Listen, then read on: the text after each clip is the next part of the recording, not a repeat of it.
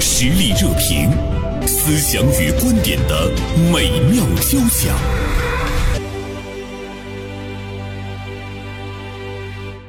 今天呢，我们来说一说在过年期间比较热映的一部电影，贾玲主演的《热辣滚烫》。《热辣滚烫》这个电影呢，它的主人公呢是三十二岁的杜乐莹，她是一个体重有二百斤的胖女孩，没有工作能力，啃老十年，经历了被妹妹戳心、被表妹利用、被闺蜜背叛、被渣男伤害等人生种种变故之后呢，立志成为了一名拳击手，暴减一百斤，从此呢改写了颓废的人生。呃，这是一个讲述了跌入人生谷底的颓丧女主，在经历了一系列挫折之后重燃斗志，最终通过拳击舞台找回自我的一个故事。那么今天呢，我们就来聊聊这件事儿。做客我们直播间的有今天大连晚报名笔视线的执笔人王春燕，还有呢，我们邀请到了大连万达影城市场部的经理毛岩做客我们的直播间。二位中午好。郑哎老师，中午好，过年好，过年 好过年好，对，过年好啊。那说到这个《热辣滚烫》这个电影目前的火热程度，我和春燕儿先来呃听一听毛岩经理，你现在了解到的情况是什么样的？嗯嗯，啊，目前整个影片的在整个春节的档期，呃，已经达到了二十七亿的票房。啊哦现在预测会达到三十六亿，那我认为可能会更高一些。嗯啊，因为这部影片从口碑、从质量啊，从这个影片的热度，包括今天我看热搜上还有多条跟贾玲相关的热搜在啊，嗯就是目前来看，这部影片春节期间一定是第一，春节后呢，嗯，至少也会在呃电影的这个行业里面，包括在整个社会上持续很长时间，嗯啊，保持一个高的关注度。他现在是领衔这个春节档的各部电影，呃、领是吗哦衔，对它大概占了春节档的百分之三十三啊，三分之一的票房都是由它一部影片嗯贡献的。哦，所以他很热啊。所以呢，你看这个，呃，春燕儿也是特别关注到了这个影片，写了一篇文章，题目是“当你变强了，全世界都会给你让路”。春燕儿，这是你看完这个电影之后，给你个人来讲最深的一个一个感触吗？是的，是的，嗯嗯，说实话，就是如果从影片的艺术效果来说，嗯属实，哈哈哈，嗯 嗯，没有什么太值得惊讶的，但是确实是贾玲这个人，她惊讶到我了。嗯，嗯，就是你在电影中活生生的看到他由二百斤变成了一百斤，嗯，是吧？是嗯是，我我觉得她更感动我的时候，其实是她最后那个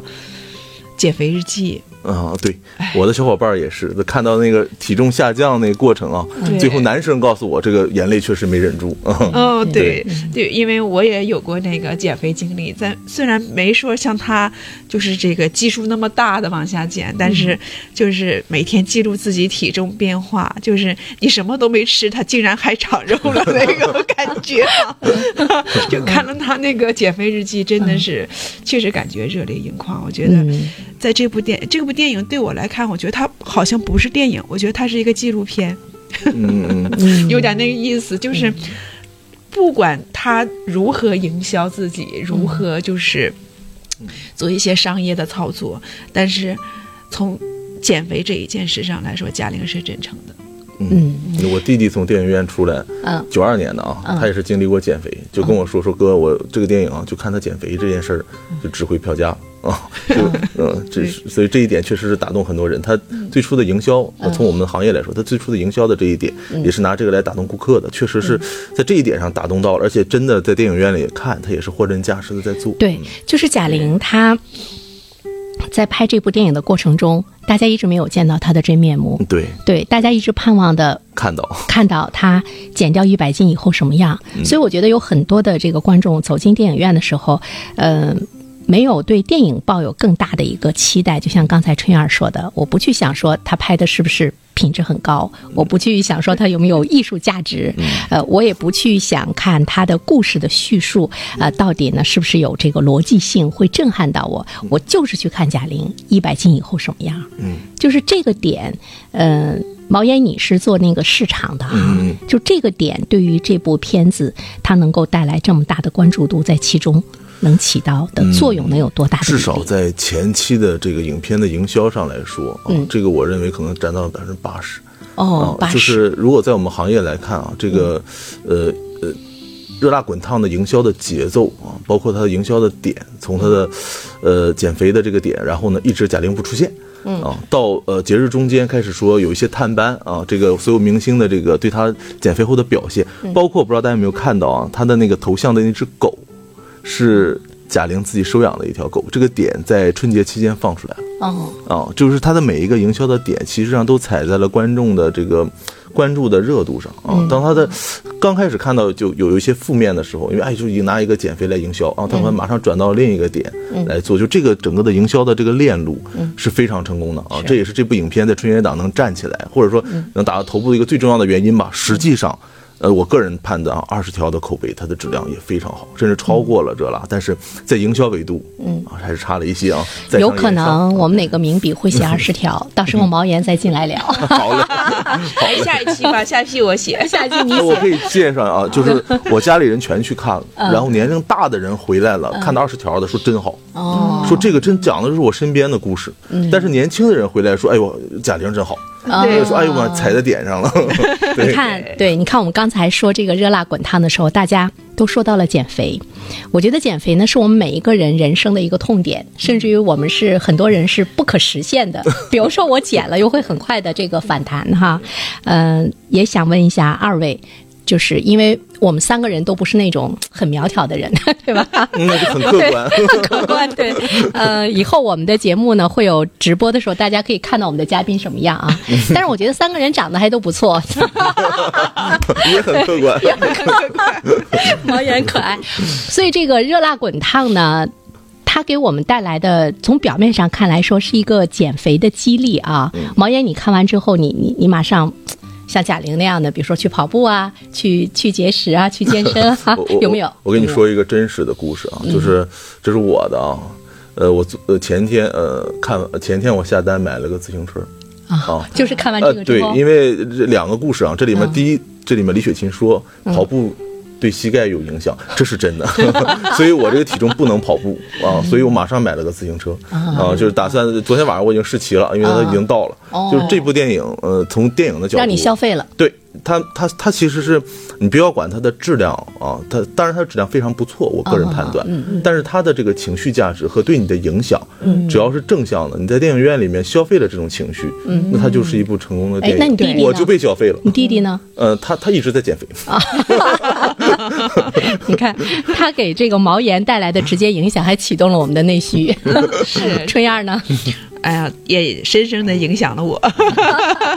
你你呃开始做什么了？有什么改变？ 我呢，就是吃东西的时候再琢磨琢磨。没有，其实我也是一直在减肥，嗯，一直我们在减减肥的路上反反复复。但是那个我就是这个我减肥的过程没有人家贾玲做的那么好，我觉得她不仅仅是瘦了，她是变强大了。 嗯，嗯，嗯，是就是她的这个过程真是让我看到她变强大了。嗯，但是我我的减肥只是瘦了， 没强大， 所以我也想要强大一下。嗯我强大的点就是，我看她减肥日记里边最后她说了一句话，嗯嗯、我们只能活一次，不是吗？嗯，嗯其实他的言外之意就是，我们只能活一次，那我们想做的事就去做吧。嗯我们想让自己变得更好，那就去变吧。嗯所以我就想，因为我小时候一直喜欢，呃，自己就是喜欢琴棋书画这些东西，嗯然后呢自己没实现， 然后去逼着人家孩 子实现，结果弄得嗯 关系很不 好，然后没办法，孩子问你，孩子问你啊， 你。你你为做什到了么吗？你为什么让我去实现你的理想？ 是不是？没，他倒没这么说，反正是我自己这么反思了，反正确实是这么回事儿。一开始不承认，后来觉得其实就那么回事儿、啊。我我想要琴棋书画，自己做不到，就让人家琴棋书画。嗯， 然后后来我就想这件事儿，既然是我自己想做的，嗯，那么从今年开始，那就让我自己变成一个琴棋书画都可以的人。春燕从这部影片中，她寻找到了让自己变得强大的理由，或者是那个那个点啊。嗯嗯，啊我只能活一次。只能活一次。对，其实没有看这部影片之前，你也没有觉得自己能活好几次。嗯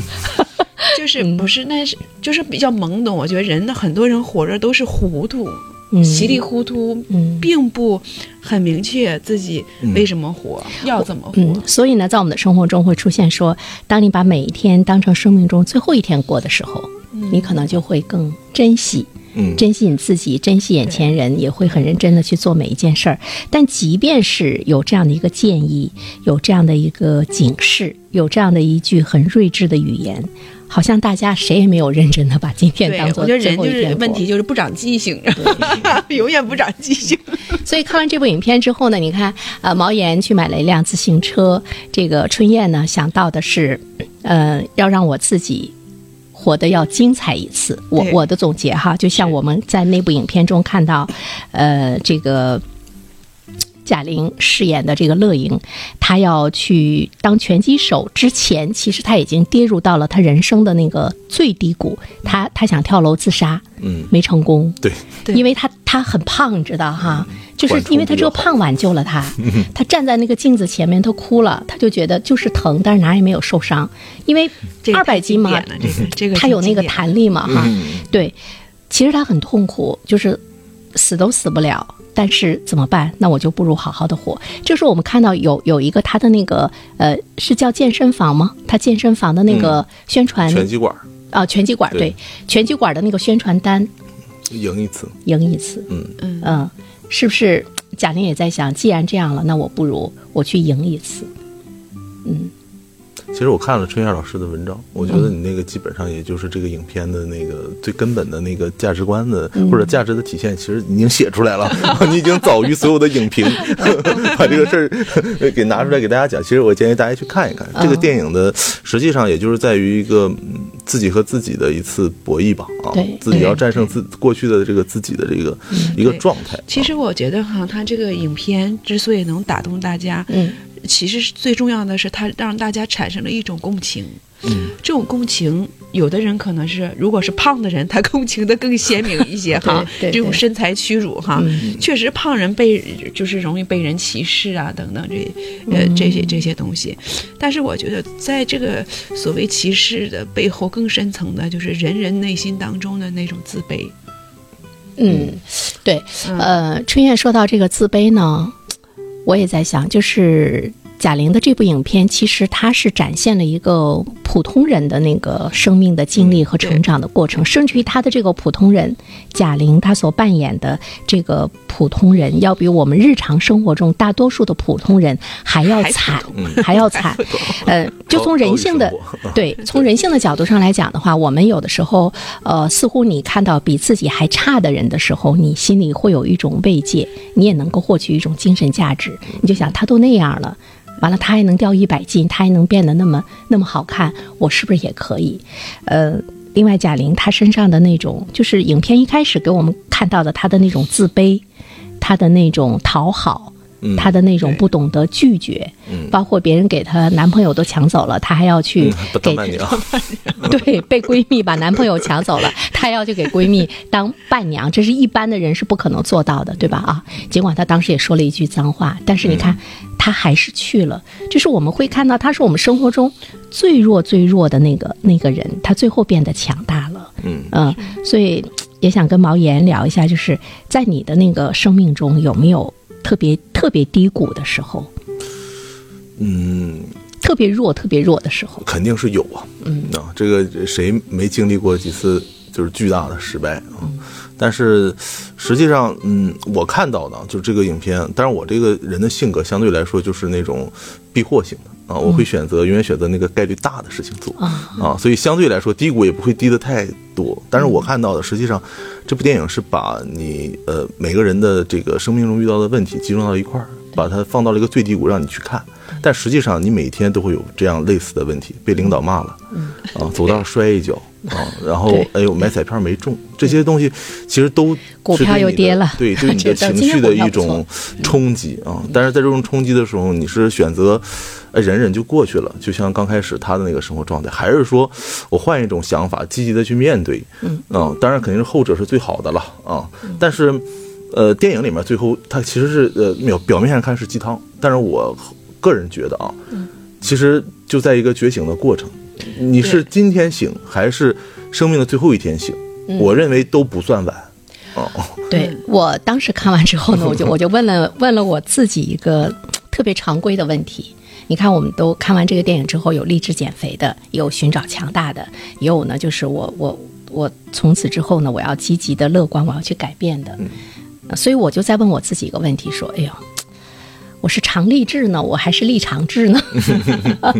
嗯， 你看我们呃说到的那种生活中很惨的人，那么他哎变变成了这个凤凰、凤凰涅槃哈等各个方面，呃，其实不单单是这个影片中给我们展示的这个主人公，太多了。在我们成长的过程中，我们也看到了太多的励志的故事，从古至今，对吧？嗯，那为什么呃，大多数人他普通还依然是普通？为什么就是呃走向活成了自己，活成了自己的精彩，或者是走向了社会的那个普世价值，认为优秀的那那些人，还是那样的极少数的人？这儿想没想过这个问题？我觉得这个，我我我在这个我那篇文章里边提到了一点，就是说，就是为什么 减肥总是那么的励志，嗯，就是因为它是一场酷刑。嗯， 那些人为什么 能够令人敬佩，嗯就是因为他让自己吃了别人吃不了的苦。嗯。所以它跟我们的那个人性其实是背离的，是嗯，是背离的。是，嗯只要你跟自己的就是天性做斗争，实际上都是成功了。嗯，就比就有的时候像袁生老师说的这个成功，嗯你说贾玲在续记里面，用我们普世价值观去看她，她算成功了吗？嗯她也就是减了个肥，然后打了场拳击还没赢啊、对但是一拳呃就不但是她不剧她有透一了啊，拳打中对，了但是别剧 透啊啊对！嗯但是她也不算成功，但是她从自己的角度，她确实站起来了。对，啊，这个就这这个电影我看完之后，就是在我脑海里面是仨字儿，就是嗯叫“观自在”，就是我看到我自己在哪儿就可以了。就是刚才春燕老师说别糊涂，嗯但是这个人不可能不糊涂。您现在孩子这个状态可能就是糊涂的，我儿子他也糊涂，因为现在他天天我指挥着他干活呢，嗯对干事儿学习，但是他甚至有一我们天有的时候对孩子的是我们是糊涂的，我们也是糊涂的，对但是是就是只要你在这个过程中，你知道自己是糊涂的，而糊涂也很重要，这是一嗯种人生体验。你对，说他如果前面不经历那些背叛嗯啊，这些他的后面那个成功会感觉到自己成功了吗？或者会觉得自己赢了一次吗？没有，嗯就是这个前后的都很重要，对一生来说。所以它就是它有一个对比。嗯对你看，我觉得影片中它的那个对比呢，呃，就最后他走向拳击比赛现场的时候，他是在那个是那个镜子里面啊，镜子玻璃里里面看到自己之前胖的那个对样子，这一个个二百斤的他和一个一百斤的他并肩前行，完了二百斤的他对已经已经出落的。成为今天的他，在竖大拇指，在鼓励他。他也是眼含热泪，他是从那个时候走过来的。我觉得那个并肩前行的那个场景，他一下就触动到我了。嗯，其实我还想说一点是什么呢？其实就是贾玲在这个电影里边，她表现的是一种符合中国人这种心理的，或者是符合中国文文化的这种东西。嗯啊，我要励志哈，我要我要变强，我要怎么怎么样。嗯，实际上，你变强完之后怎么样，日子还是那个样子。 就是，就是因为大家最近一直在吐槽说那个，呃，贾玲这个电影就是抄袭人家那个日本的那个叫《百元之恋他》拿这个到事版儿，权了， 拿到版权算啊翻拍对，啊算翻拍啊是抄袭啊，嗯对，嗯，你看了这个嗯那个《百元之恋》之后吧，就是确实是基本上故事情节是一样的，包括人物，嗯，它都差不多。但是那个那部电影，它表现的就是，呃，那个女主角也是她之前很丧很丧啊、也比较胖啊、然后为了，呃，她也就是想要体会一下那个赢的感觉，嗯，嗯，他一去参加拳击比赛，然后最后也是和贾玲一样上了台拳台，呃，坚持下来了，结果也还是输了，嗯啊，但是他最后，嗯，人家那个片子他最后表达的说，嗯、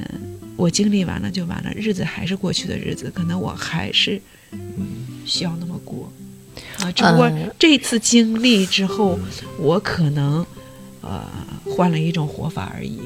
但是所所以有的那一切，我还需要重新经 历。所以在这里面，其实我想我们节目下半部呢，我们就要去探讨这个赢到底什么是赢，嗯，是打败别人，呃，我就赢了呢，还是说，呃，我形成了一个成功的一个